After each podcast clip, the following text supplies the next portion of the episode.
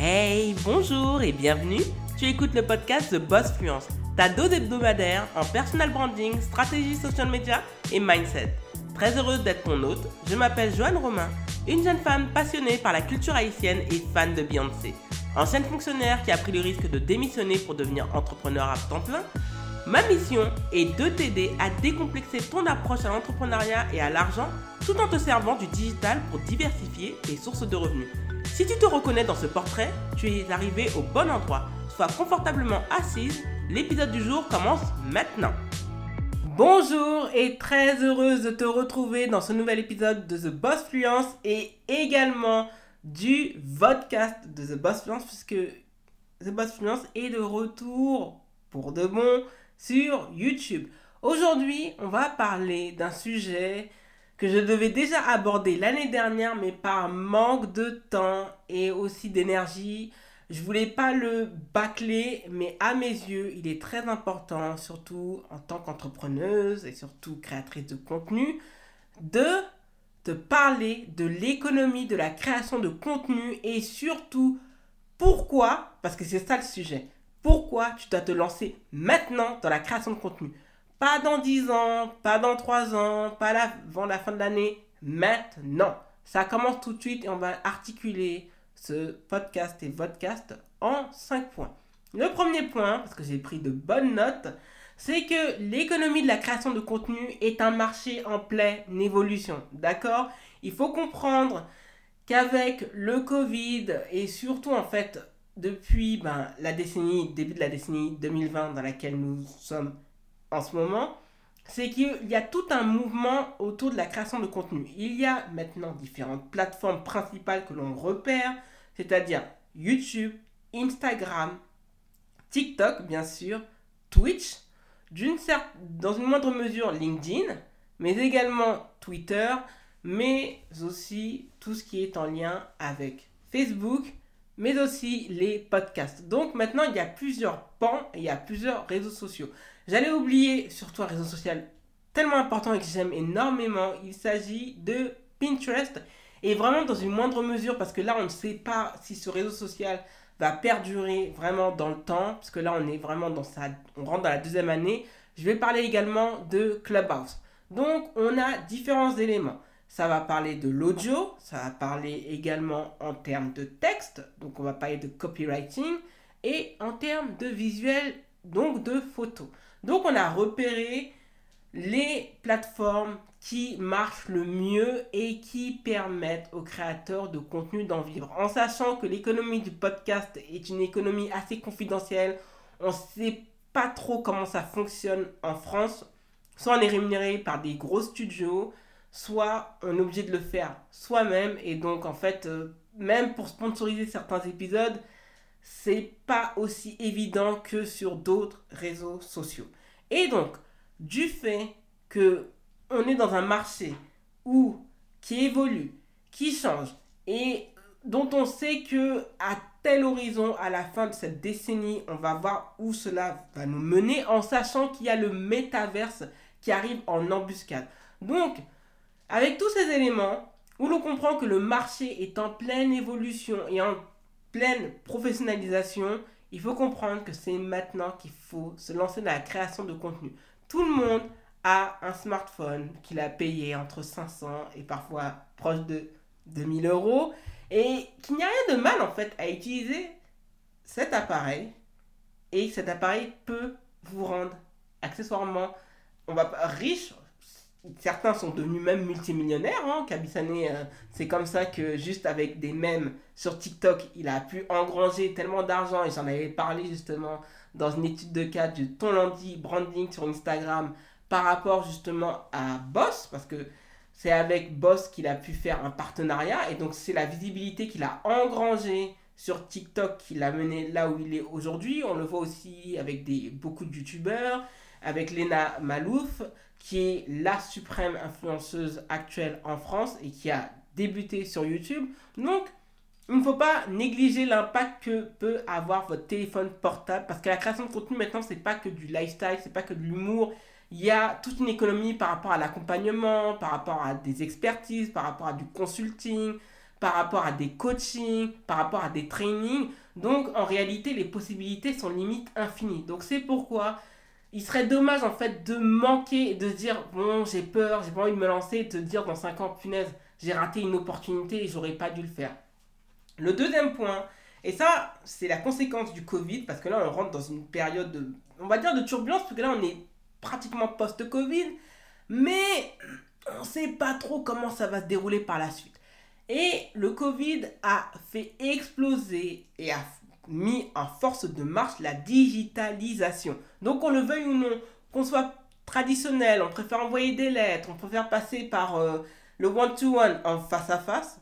Aujourd'hui, on ne peut pas échapper aux outils du digital. On en a besoin. D'ailleurs, l'administration en fait est en train de plus en plus de se digitaliser puisqu'on a même son passeport santé disponible qui a été créé donc pour avoir toutes les données pour pouvoir les échanger via son téléphone portable avec des professionnels de santé. Donc c'est pour vous dire que la digitalisation, dans, en tout cas dans le monde occidental, mais ça va s'étendre dans la planète entière, c'est quelque chose à laquelle on ne peut pas échapper. Et donc avec son portable, on peut vendre, on peut gagner de l'argent, on peut démultiplier l'argent que l'on a, on peut offrir des services, on peut se faire de la pub, on peut également en fait gagner en visibilité, donc accéder à des sphères qui ne seraient pas réservé à des personnes qui ne font pas partie de certains milieux.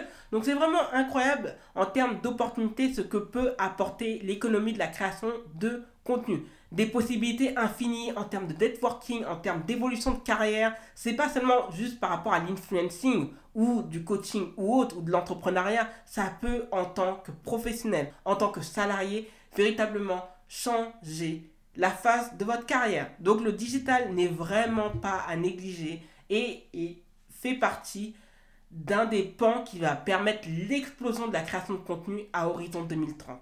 Le troisième point, à mes yeux, aujourd'hui, votre téléphone portable peut vous permettre de vivre de vos revenus que vous générez via le digital. Pourquoi? Parce que de plus en plus de réseaux sociaux mettent en avant des outils de monétisation. Pour moi, le premier, c'est YouTube. Donc YouTube a tout de suite compris l'importance du créateur de contenu et a été le premier à créer un véritable fonds pour aider les créateurs de contenu en fait à vivre de leur travail. Et de cette monétisation, certaines personnes se mettent à payer leur loyer, à investir, à pouvoir en vivre, payer leurs vacances, se lancer parfois dans des investissements parce que Certes, on ne le voit pas tout de suite et malheureusement en France c'est énormément décrié, mais vous pouvez gagner de l'argent en étant sur YouTube. Instagram et le groupe Facebook se met également à monétiser les créateurs de contenu et s'y est mis qu'en 2020, mais bon, rien, n'est trop tard hein, dans la vie, hein, comme on dit. Et on a Pinterest également qui compte investir sur les créateurs de contenu qui misent, et moi pour avoir été en contact avec l'équipe de Pinterest France, je peux vous dire que Pinterest s'est choyé leurs créateurs de contenu, tout comme aussi j'avais été en contact avec l'équipe de YouTube euh, France.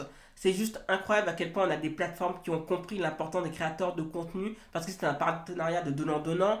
Les créateurs de contenu en fait créent du contenu pour créer une rétention d'utilisateurs au profit de la plateforme. La plateforme en fait gagne de l'argent grâce au sponsoring et grâce à la publicité faite par des marques, mais aussi par des entrepreneurs du digital pour se faire connaître et gagner davantage en visibilité. Et résultat, les créateurs de contenu qui arrivent en fait à attirer autant de monde et à les faire rester dans la plateforme gagnent de l'argent et sont payés par, par exemple, il y a ce qu'on appelle le CPM, c'est-à-dire ces costs, euh, coûts par milliers de vues, donc euh, qu'a mis en place euh, YouTube. Donc voilà, c'est vraiment plus que intéressant. Tous ces outils de monétisation, ça va être comme aussi pour Twitch. également Clubhouse, à un moment donné, en tout cas aux États-Unis, mais bon, c'est plus. Euh, ça vient plus de la volonté en fait des utilisateurs de récompenser les personnes qui interviennent. Mais bon, c'est plus une histoire de donner des bonus. Et encore, c'est pas vraiment la plateforme qui lâche l'argent. Mais qu'on le veuille ou non, le réseau social qui a lancé cela, c'est YouTube. Et YouTube, si je ne me trompe pas, l'a fait depuis 2014. Donc bien avant tout le monde. Et moi, j'en fais partie du programme. Euh, d'ailleurs, on n'est que 2% dans le monde, donc on n'est pas beaucoup. C'est limite une élite.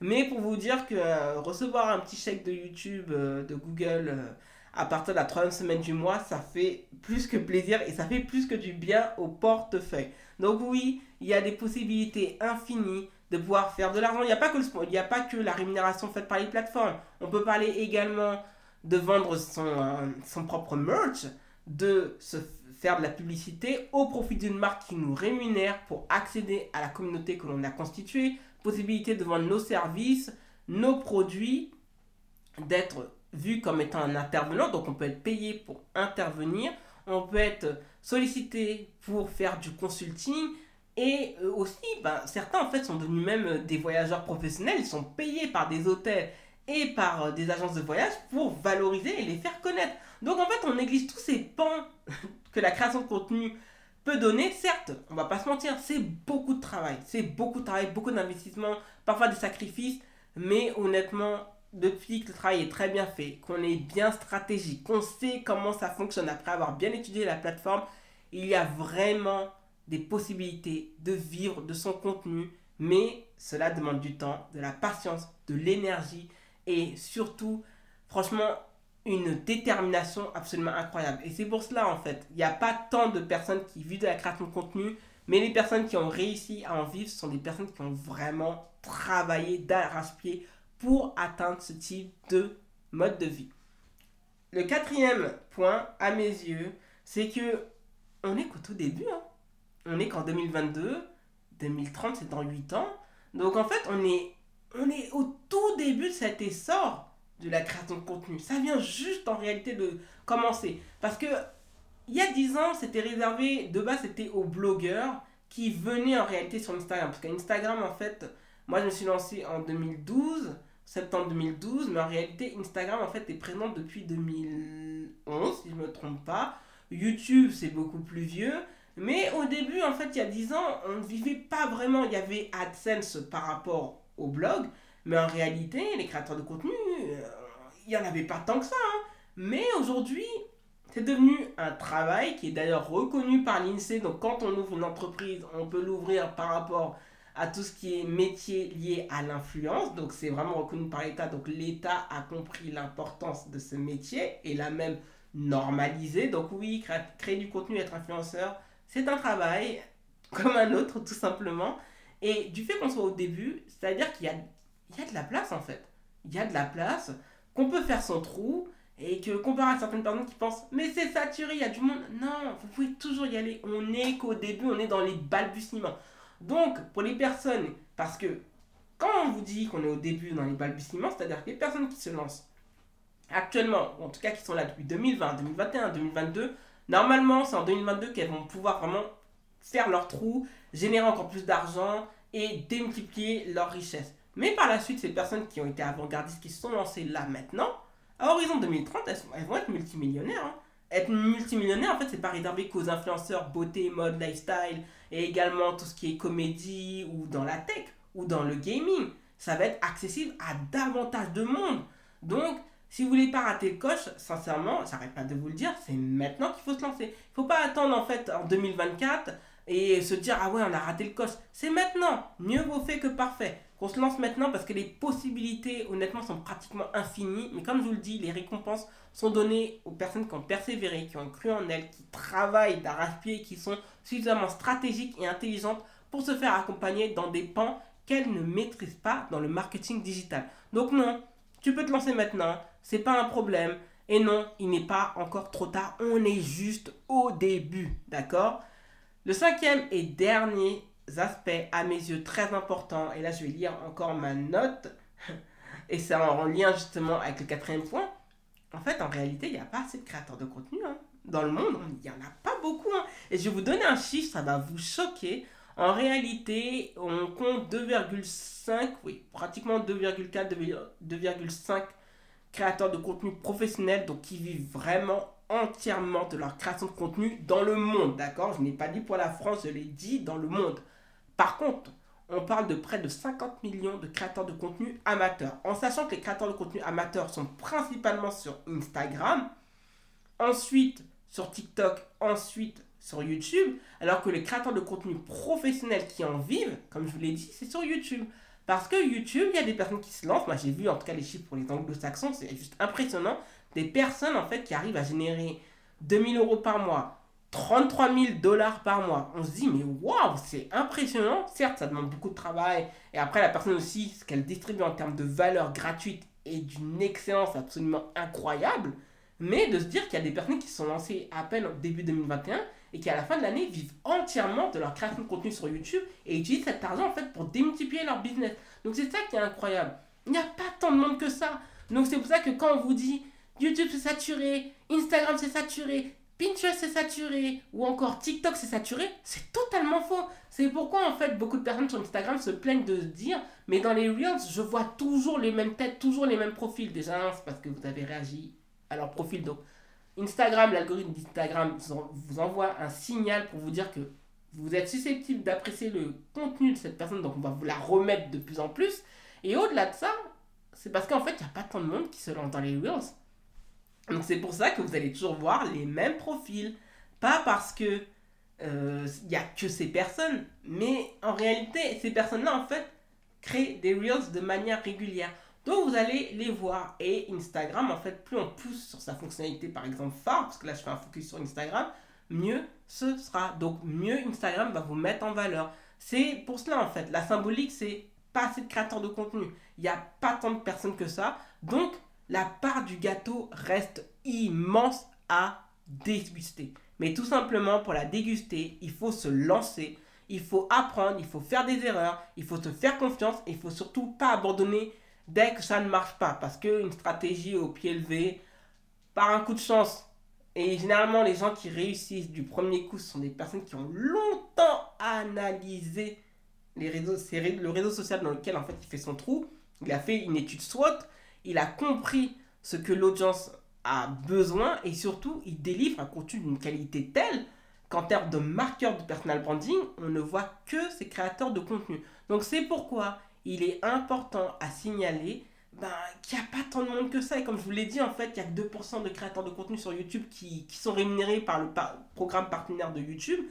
Donc, euh, franchement, en fait, si je me trompe pas, comme je l'ai dit, il n'y a que 2 millions de créateurs sur YouTube qui, vivent, qui, en tout cas, au-delà de vivre, qui sont payés par Google AdSense. Donc, en fait, il n'y a pas tant de monde que ça. Et euh, c'est pour ça que je vous le dis, moi aussi, j'en profite pour venir sur euh, YouTube. Parce que j'ai observé qu'il y a franchement un, il y a une liberté de se faire et surtout il y a des opportunités à saisir. On se rend pas compte et celles qui en fait qui auront pris ce risque et qui auront compris qu'il y a certains réseaux sociaux sur lesquels on peut toujours faire son trou vont être les personnes en fait qui vont être totalement les leaders du marché parce qu'il y a toujours des ponts et des points, certaines niches que certains qualifient de confidentielles, mais même vraiment bien populaires, où on voit qu'il y a un type de profil qui manque. Et dès lors qu'un créateur de contenu sait combler ce manque, le succès lui est pratiquement garanti. Merci d'avoir écouté le podcast jusqu'au bout. Si tu as apprécié cet épisode, n'hésite pas à le partager autour de toi, à t'abonner au podcast et à y laisser un avis 5 étoiles sur Apple Podcasts et Spotify. Les ressources du podcast sont disponibles sur thebossfluence.com slash podcast Retrouve l'actualité du podcast sur Instagram, YouTube, Twitter et Facebook avec l'identifiant TheBossFluence en un seul mot. Prends bien soin de toi et à lundi prochain